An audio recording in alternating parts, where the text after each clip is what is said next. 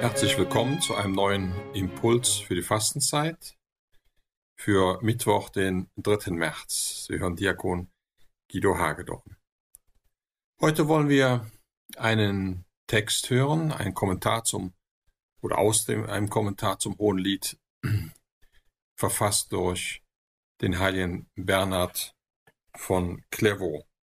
Bernhard von Clairvaux lebte von ungefähr 1090 bis dann 1153. Also vor ungefähr 900 Jahren kann man sagen. Er stammte aus, der, aus einer adligen französischen Familie und ist dann schon mit jungen Jahren oder relativ jungen Jahren, dann Ende 20, ins Kloster gegangen, in einen neu gegründeten Orden, den sogenannten Zisterzienserorden. Und zwar ist er in das Mutterkloster gegangen nach Citeaux, ist nicht allein gegangen, sondern mit 30 jungen Männern aus seinem Umfeld und vier seiner leiblichen Brüder. Sie alle sind ihm dorthin gefolgt. Und schon nach kurzer Zeit wurde er entsandt, um ein eigenes Kloster zu eröffnen. Dieses Kloster war das Kloster Clairvaux, dessen Abt er wurde. Er selber hat dann fast 70 weitere Klöster gegründet, vor allem in Frankreich, aber auch im nahen europäischen Ausland. Er war ein Mann, der weit über die Grenzen Frankreichs hinaus bekannt war, für die Kreuzzugsbewegung gepredigt hat und viel vermittelt hat in kirchenpolitischen, aber auch in weltlichen Streitigkeiten und sich für den Frieden Europas zwischen den Völkern Europas eingesetzt und stark gemacht hat. Er gilt als Kirchenlehrer, weil er auch ein riesiges geistliches Werk hinterlassen hat. Und dazu gehört der Text, den wir heute hören wollen, wie ich eben schon sagte, ein Kommentar zum Hohen Lied. Das ist ein Bestandteil des Alten Testamentes das von diesem Bernhard von Clairvaux verfasst worden ist. Wo gibt es für die Kranken eine sichere und zuverlässigere Ruhestätte, außer in den Wunden des Erlösers? Dort wohne ich sicher, weil er ein so mächtiger Retter ist. Die Welt murrt, der Leib lastet, der Teufel liegt auf der Lauer, aber ich falle nicht, denn ich bin auf einem hohen Felsen gegründet. Ich habe eine große Sünde begangen, das Gewissen ist beunruhigt, aber es wird nicht aus der Fassung gebracht, weil ich an die Wunden des Herrn denke.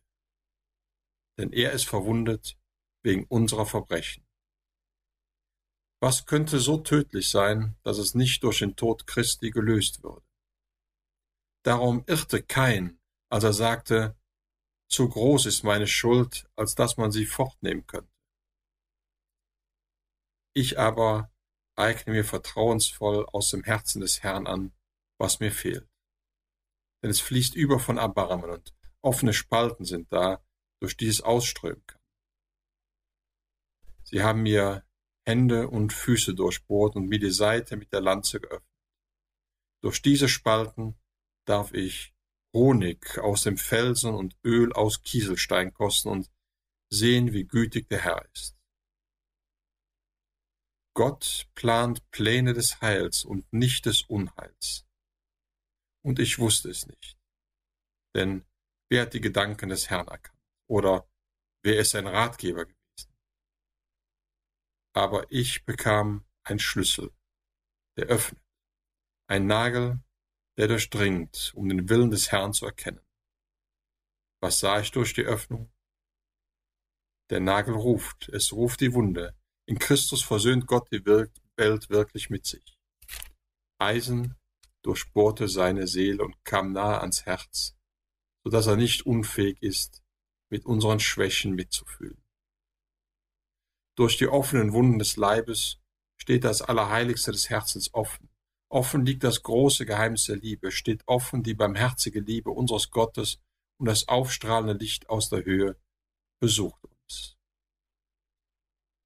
steht uns nicht durch die Wunden das Innere offen, Herr, wie konnte uns besser als durch deine Wunden deutlich werden, dass du gut, milde und reich an Erbarmen bist. Denn es gibt kein größeres Erbarmen, als wenn einer sein Leben gibt für die, welche verurteilt und dem Tod überantwortet sind.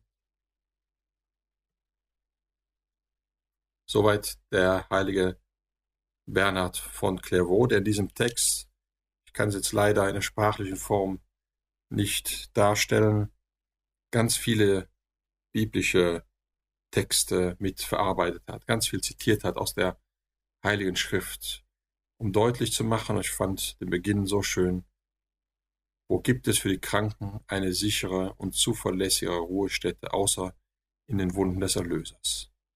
Gerade in diesen Zeiten, wo wir uns von einer Krankheit bedroht fühlen, die alles Leben zum Stillstand bringt. Nein, wir haben in Jesus eine zuverlässige Ruhestätte. Wir müssen uns nicht irre machen.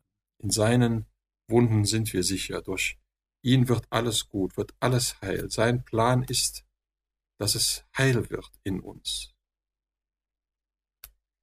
Ich finde, der heilige Bernhard von Clairvaux hat große Worte hier gesprochen, aber auch irritierende Worte für viele, weil so oft von den Wunden die Rede ist, durch die wir auf den Herrn schauen. Von den Wunden des Leibes, dass wir sozusagen durch diese Wunden hineinschauen können in das Herz, das Zentrum seiner Liebe. Aber ich glaube, genauso ist es. Durch diese Wunden ist er mehr Mensch geworden, als wir vielleicht ahnen können. Hat unsere Schmerzen mitgelitten und kann deshalb unsere Schwächen mitfühlen. Umso größer, glaube ich, auch ist sein Erbarmen. Wollen wir noch ein Gebet hören? Herr unser Gott, erhalte deiner Kirche die Bereitschaft, das Gute zu tun. Ermutige uns in diesem Leben durch deinen Schutz und führe uns zu den ewigen Gütern. Darum bitten wir durch Jesus Christus, unseren Herrn. Amen.